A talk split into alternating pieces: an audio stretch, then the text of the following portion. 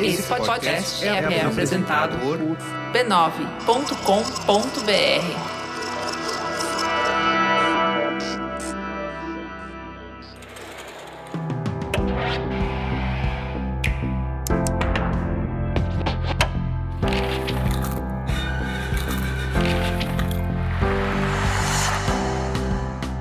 Mamileiros e mamiletes, eu sou a Cris Bartz. Eu sou a Juva Lauer e esse é o Mamilos Cultura, o nosso espaço para compartilhar as reflexões que tivemos a partir de produções culturais. O assunto hoje é o podcast Projeto Quirino. Se você já ouviu o podcast e tem outros pontos para comentar, ou se interessou a ouvir a partir aqui da nossa conversa, vai lá no Instagram, mamilospod e conta pra gente. A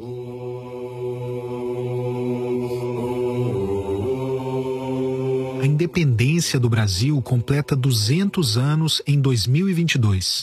Bora para a sinopse, Cris? Bora! Na sinopse do site, o Projeto Quirino é um podcast para entender como a história explica o Brasil de hoje, sem medo de botar o dedo na ferida das elites e de apontar responsabilidades. Idealizado e apresentado pelo jornalista Tiago Rogero, o podcast é baseado em uma vasta e cuidadosa pesquisa.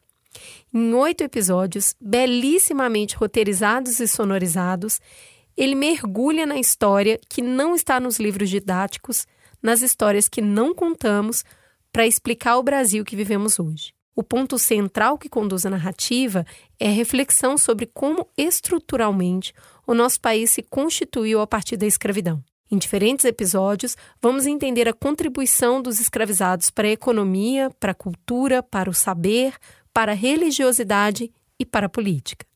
O Projeto Quirino é uma saga de resistência que tritura o mito da democracia racial e escancara as violentas tensões que há séculos se camuflam por baixo da superfície da civilidade e da pacífica convivência. Lançado no ano do bicentenário da independência, esse podcast é um presente para os brasileiros.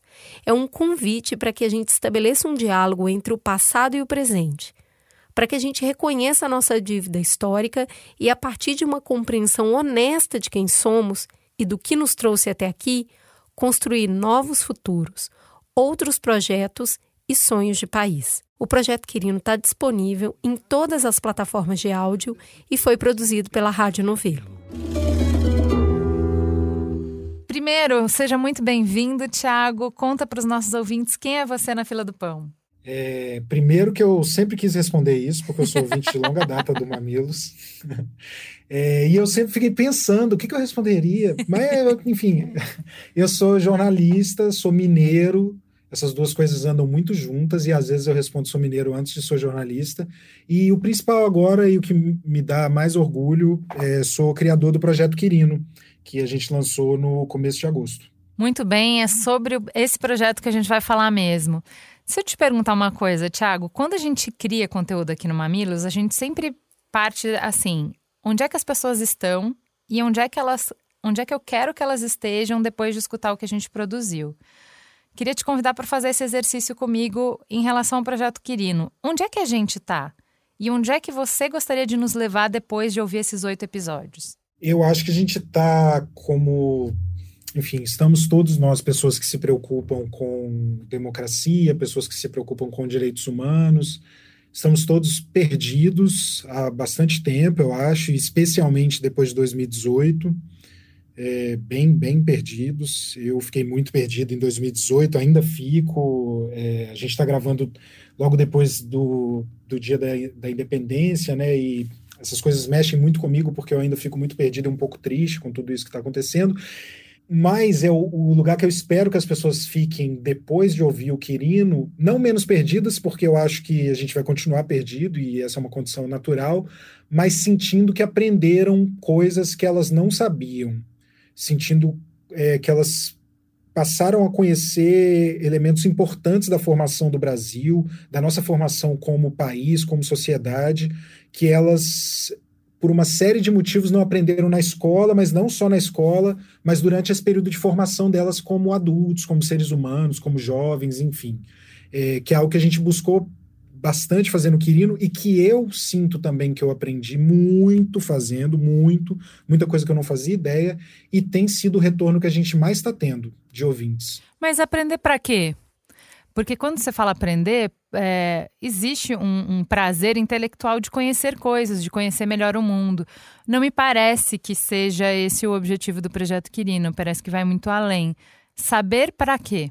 Para tentar lutar por uma sociedade melhor para todo mundo, né? Para, enfim, para a gente poder construir uma nação que seja verdadeiramente democrática que é algo até que a gente deixa como mensagem, uma das mensagens principais do projeto, é um mote da Coalizão Negra por Direitos, que é um grupo que reúne diferentes movimentos negros, e o mote de uma campanha que eles fizeram é: enquanto houver racismo, não haverá democracia.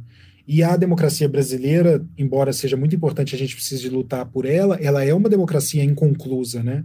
Porque o racismo ainda barra as pessoas negras de terem acesso aos serviços mais básicos e aos próprios cargos políticos efetivos mesmo. Né? A gente vê que, de novo, a gente tem uma eleição para presidente em que não há uma pessoa negra em condição de igualdade, recebendo o mesmo volume de dinheiro dos principais partidos para poder disputar a eleição do país. Até hoje a gente só teve um presidente negro, é, que foi há muito, muito tempo, e num período em que não se discutia racialidade, ou pelo menos ele não estava inserido nessa discussão. Mas eu acho que aprender para isso, assim, para tentar seguir na luta, para ganhar armas, inclusive, para seguir na luta, para se sentir mais é, empoderado e, e, com mais conhecimento mesmo, com mais ferramentas para seguir nessa luta.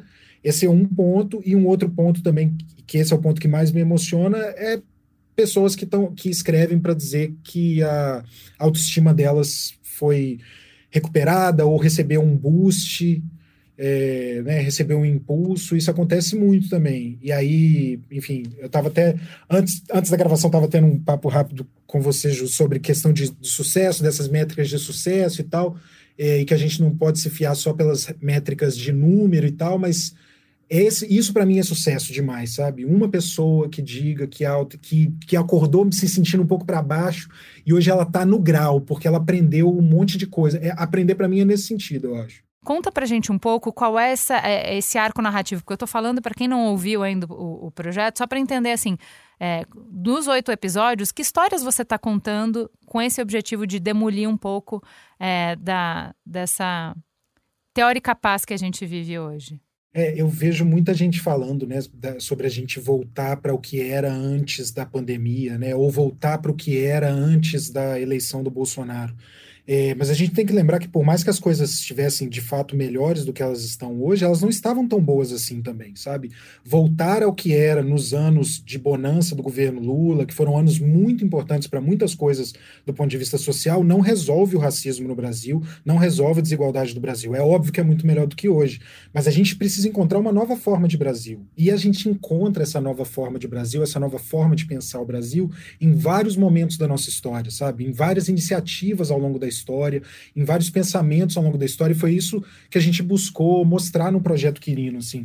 Tem duas coisas que são muito importantes para a gente no projeto: é mostrar o protagonismo de pessoas negras em momentos cruciais da nossa história e buscar mostrar também a responsabilização de quem se beneficiou da barbárie da escravidão.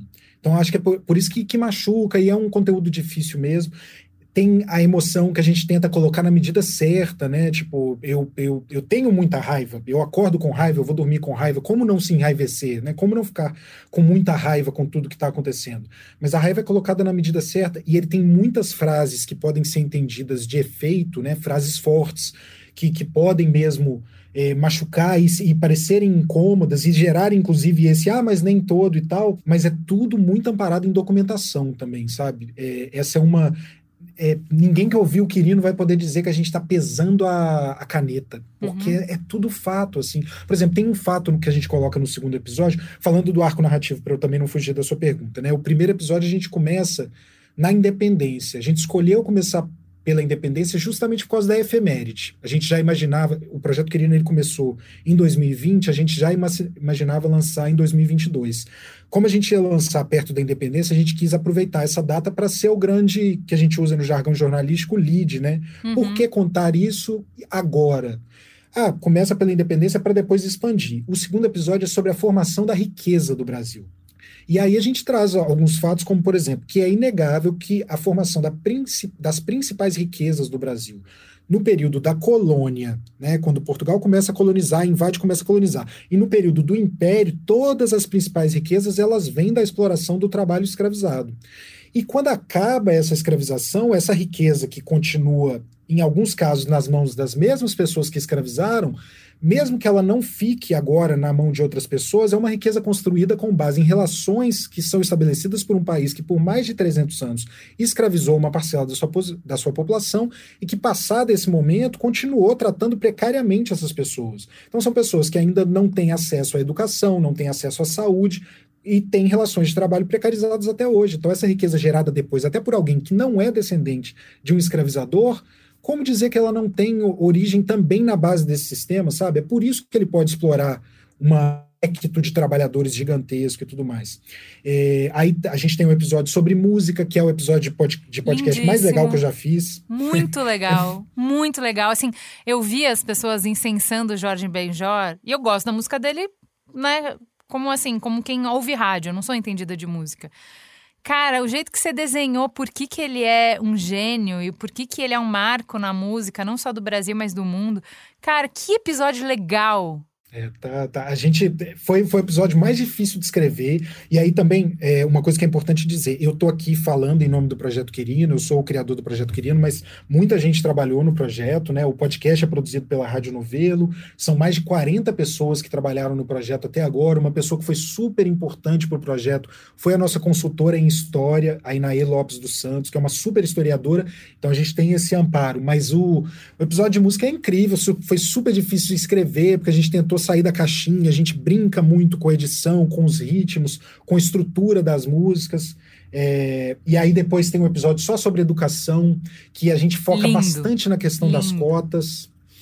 É, para desconstruir quem ainda tem todas essas resistências com cotas, para entender como é a formação do Brasil nesse ponto de vista de educação. Tem um episódio sobre trabalho doméstico, e ele tem esse, esse episódio tem a personagem mais incrível de toda a série, que é a Lucileide Mafra, e ela uhum. tem. E é, é, esse episódio, na minha cabeça, quando eu escrevia o roteiro, eu só pensava no trecho de amarelo que, que é cantado pela. Esse trecho, esqueci se é a Majur que canta ou a Pablo, mas é o. Permita que eu fale, não as minhas cicatrizes, né? Tipo, a Lucileide tá ali, ela tem uma história duríssima, mas é, é, a, é a virada mais satisfatória da série inteira. É. Não vou dar spoiler para quem não ouviu, mas a gente não, não, a gente não quer explorar a cicatriz pela uhum, cicatriz. Uhum. A gente quer que tenha sentido e mostrar, enfim, eu não quero só mostrar uma história de sofrimento, que para fazer isso já tem muita gente que sempre fez e tal. E a história que a gente aprende na escola é a história do escravizado no tronco, né? A gente quer mostrar a é, história. Eu achei do... isso, isso é muito legal também, assim, né? Como o tempo inteiro você está falando de coisas duras, difíceis, mas você faz questão de mostrar uh, protagonismo, agência, luta, inteligência é, cultura, enfim. É, eu acho que é um jeito de revitimizar essas pessoas, para além de tudo que foi tirado delas. É, esse papel de vítima da história também é muito. É, é, é muito reducionista, né? É. Eu lembro quando a gente fez, a gente fez um Mamilos que era sobre resistência e Aí teve resistência dos trabalhadores e tal, e teve um que era resistência do povo negro. E foi muito legal, porque foi no processo desse programa que eu entendi isso, que a, a, a a abolição não foi um, um, presente dos deuses, né? Ou, ou, finalmente a iluminação chegou, ou como na escola eu tinha aprendido que era uma questão comercial e que. Não. Isso é muito legal dessa nova perspectiva histórica, de que são muitas coisas ao mesmo tempo. Né? São muitas gotas para formar uma onda. E aí são frentes diferentes que, a, que vão atacando o sistema, que é gigantesco, para uma hora ruir. Né? E eu acho que você fez esse desenho ao longo de toda a temporada para vários é, assuntos diferentes, né? É, foi uma preocupação nossa, assim. E a abolição, a gente dedica um episódio inteiro para abolição, que é o oitavo. É, e é dentro dessas coisas, né, que eu comentava que eu não fazia ideia. Eu não sabia que, por exemplo, que o Brasil estava às vésperas de uma guerra civil. É, a abolição, né, que a gente aprende na escola é, chegou no momento, a princesa Isabel decidiu libertar os escravizados, né? Na época, inclusive, usava-se escravos. Hoje ainda se usa e tal, é, e, e tá tudo bem também, enfim. Mas eu não sabia que ela foi obrigada a assinar. Ela foi obrigada o país estava em ebulição. A gente conta a história dessa, dessas vésperas de guerra civil e tal, e muito por causa dos movimentos abolicionistas, dos movimentos negros, inclusive os não organizados, das muitas fugas nos muitas, nas muitas propriedades, das muitas formações de quilombo e tal. É, e eu não fazia ideia de, disso, assim. É, tem, fui aprendendo muita coisa ao longo do processo. É, e falando uma, uma outra coisa que dessa questão da, do, da gente colocar o dedo na ferida, né? Que no Quirino a gente não quer, a gente não quer reproduzir essa imagem da escola do escravizado no tronco sendo chicoteado, que é óbvio que havia, né? A barbárie da escravidão permitia isso. A gente quer mostrar outras experiências das muitas experiências negras que havia na escravidão, mas uma coisa que é principal para a gente é que a gente não retrata só a população afrodescendente brasileira é descendente de escravizados. Em muitos casos era assim, e se você for até na origem, muito provável que, né, que seja a maioria dos casos, mas de pessoas que foram se libertando e tal. Mas lembrar que das pessoas que detêm o poder e o dinheiro no Brasil, lembrar que essas pessoas, em boa parte delas, elas são descendentes dos escravizadores. Que essa é uma visão que a gente. É como se a escravidão fosse uma coisa natural, né? A escravidão existia no ar. Ela era que nem que nem você tem um pé de manga, que o pé de manga dá manga, como ah, era natural que tivesse uma sociedade. Não. As pessoas escolhiam fazer um pacto com aquele sistema e renová-lo. E no caso do Brasil, elas escolheram ir empurrando o fim disso até o fim. O Brasil tem uma história horrorosa, vergonhosa. Ele virou vergonha mundial. Mas ainda assim os caras continuam, continuaram empurrando. Então lembrar que tem gente que até hoje se beneficia disso, é, como herdeiro de, de, de, escravizadores. Lembrar que essas pessoas são descendentes de escravizadores. Agora, é, eu também fiquei fascinada de como você consegue costurar o que era lá com o que é hoje. Então, mostrar os ecos, né? Então, assim, a gente é o resultado da soma das nossas escolhas. E eu acho isso muito interessante, né? Porque quando você olha de verdade para o seu passado e para sua formação, não é não é desresponsabilizar os seus pais, né? Mas você entende que aquilo tem um impacto em quem você é hoje, mas não é determinante. Você tem agência, você tem escolha. Mas para ter escolha, você vai ter que se haver com o que já aconteceu, porque o passado é, é presente, o passado está com você. Você é a soma dessas coisas. Então, como país, é isso que o projeto está fazendo. Ele vai mostrar lá, vamos lá olhar porque não é bom. Cara, olhar para trauma, gente, quem faz terapia? Que merda! Que merda! Né? E assim, não é olhar da janela, de longe, e por isso eu fiz esse, esse paralelo com você de, de. Não é intelectual. Não é. Porque é um processo de terapia, gente. É meter a mão mesmo. Vai ter que doer, porque senão não, não move, não mobiliza, não, não realmente processa aquilo. E a gente vai ter, vai ter que acertar as contas, não, não vai ter muito para onde, né? E acertar as contas, gente, não vai ser legal e, e não vai ser sem dor. Eu acho que é, isso é interessante. Para falar desse passado rimando com presente, esse primeiro episódio do 7 de setembro foi muita coincidência. Eu ouvi, o, já. Você já tinha me convidado para o lançamento, os ouvintes já tinham indicado, já estava para eu ouvir, mas aquela coisa, né? Nunca consegue. Por coincidência, foi no dia 6 de setembro que eu comecei o podcast. E o primeiro episódio é justamente sobre 7 de setembro. Eu queria que só para encerrar, você falasse um pouco sobre como foi, ver o que aconteceu nesse 7 de setembro, à luz das pesquisas que você fez para esse primeiro episódio? É, o que aconteceu acabou sendo um script que a gente já esperava, né? Quem, enfim, todo mundo que está acompanhando as notícias do Brasil e se entristecendo e se revoltando com elas, a gente já esperava. Então foi é um grande clichê, né? Só uma grande repetição. É muito essa coisa do coração ter vindo, né? O uso político que o atual presidente tentou fazer é muito doido isso porque ele está tentando, em, teoria, em tese, né, em tese, está tentando homenagear uma pessoa cujos restos mortais, ele mesmo está desrespeitando, né? Tipo, trazendo, separando, trazendo o coração do cara, deixa ele lá, enfim, traz para cá para uso político. Então é só uma grande repetição, as pessoas usando, é, fazendo protesto, tinha um carro lá defendendo o império, bandeira imperial pra caramba. É, é, na, nada de novo, né? Só o que a gente esperava, assim. É, algo também que eu, que eu gosto de falar, assim, quando eu falo do Quirino, é, que a gente se propõe a contar uma versão mais completa da história. Né? A gente não diz que a nossa versão é a versão ou que é a única versão possível, mas a gente está mostrando um mundo, uma série de informações que as pessoas não sabiam. E ao fazer, e que são informações pesquisadas, tem dado e tal, referendando tudo. Mas ao fazer isso, a gente não está desconsiderando a importância de um Dom Pedro I na, nesse processo, de um José Bonifácio nesse processo, não tem desrespeito a essas figuras. É, que, que o, o, problema é que essa outra versão, a versão oficial, é uma versão que se coloca, né, a versão do 7 de setembro, do Bolsonaro, dos militares e tudo, é uma versão que se coloca como a única possível, que ignora tudo o que aconteceu e que, enfim, ninguém ganha com isso, né? Como você falou muito bem agora, a gente precisa conhecer essas, essa parte feia da nossa história, a gente precisa, enquanto país, olhar no espelho e ver tudo que, que é que está, enfim, feio, grotesco, né? Que, que, que, precisa ser arrumado, assim, não no sentido de feio dessa beleza, de padrão de beleza e tal, mas enfim, todo, todo mundo entendeu a imagem, para a gente poder não repetir esses é, erros no futuro, né? É, é, óbvio que o passado de muitas formas explica o presente, mas o futuro está aí para ser mudado, né? Pra, e, e, aprender com o passado é muito importante para a gente não repetir os erros e tal, e é nisso que a gente acredita muito no projeto Quirino. Sensacional, muito obrigada, Thiago. É, como eu disse na sinopse, eu acho que é um presente que você nos deu, que espero que a gente saiba aproveitá-lo, desfrutar dele.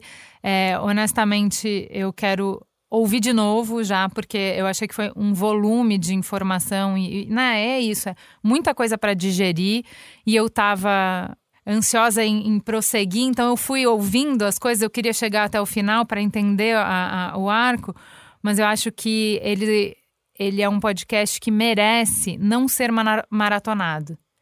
Ele merece que a gente escute um episódio, passe uma semana discutindo com os amigos, escuta outro episódio, escreve um texto sobre isso para tentar digerir, escuta outro episódio e pensa, pensa, igual aquele memezinho do cara no ônibus pensando, escovando o dente pensando, na cama pensando, no trabalho pensando. Acho que cada episódio ali merece ser depurado dentro da gente, sabe? Porque dá para ver o tamanho do carinho, do cuidado, do tempo que vocês colocaram ali. Então acho que ele merece esse mesmo carinho, esse mesmo cuidado, esse mesmo tempo para ser degustado. Sim, a, a, gente, eu concordo. Eu não, eu não maratonaria. Gente, foi uma decisão estratégica do ponto de vista de tem tanta coisa hoje, tanta informação que a gente achou que se colocasse ele semanal ele ia acabar se perdendo, porque podcast concorre com a série nova, do streaming novo, tudo concorre com o tempo das pessoas, né? Então a gente quis colocar de uma vez. Mas eu concordo que eu acho que é muita coisa e um outro retorno super curioso que esse é totalmente inesperado que a gente está tendo é a quantidade de pessoas que estão mandando mensagem para falar que estão ouvindo de novo. Fazendo é. exatamente o que você falou que quer fazer. Precisa, necessário. Muita gente. É, é. Muito doido. Muito obrigada, viu, Thiago? E até a próxima. Eu que agradeço. Foi um prazer, um prazer. Sou muito, muito, muito fã do Mamilos.